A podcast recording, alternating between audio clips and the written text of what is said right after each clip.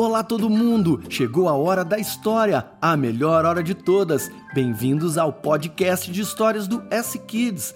A história de hoje será sobre uma semente. Será que era de feijão? Será que era de milho? Ou talvez fosse de trigo? Ninguém sabe realmente, mas uma coisa eu te digo: de uma única semente nascem muito mais de cem.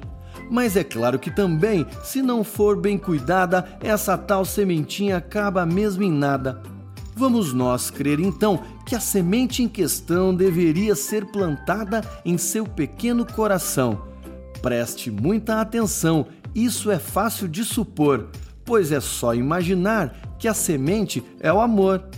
Mas para não virar em nada, não deixe o seu coração um lugar só de passada, como a beira de uma estrada, onde o mal está à espera e, como uma passarada, devora sua semente, deixando você sem nada.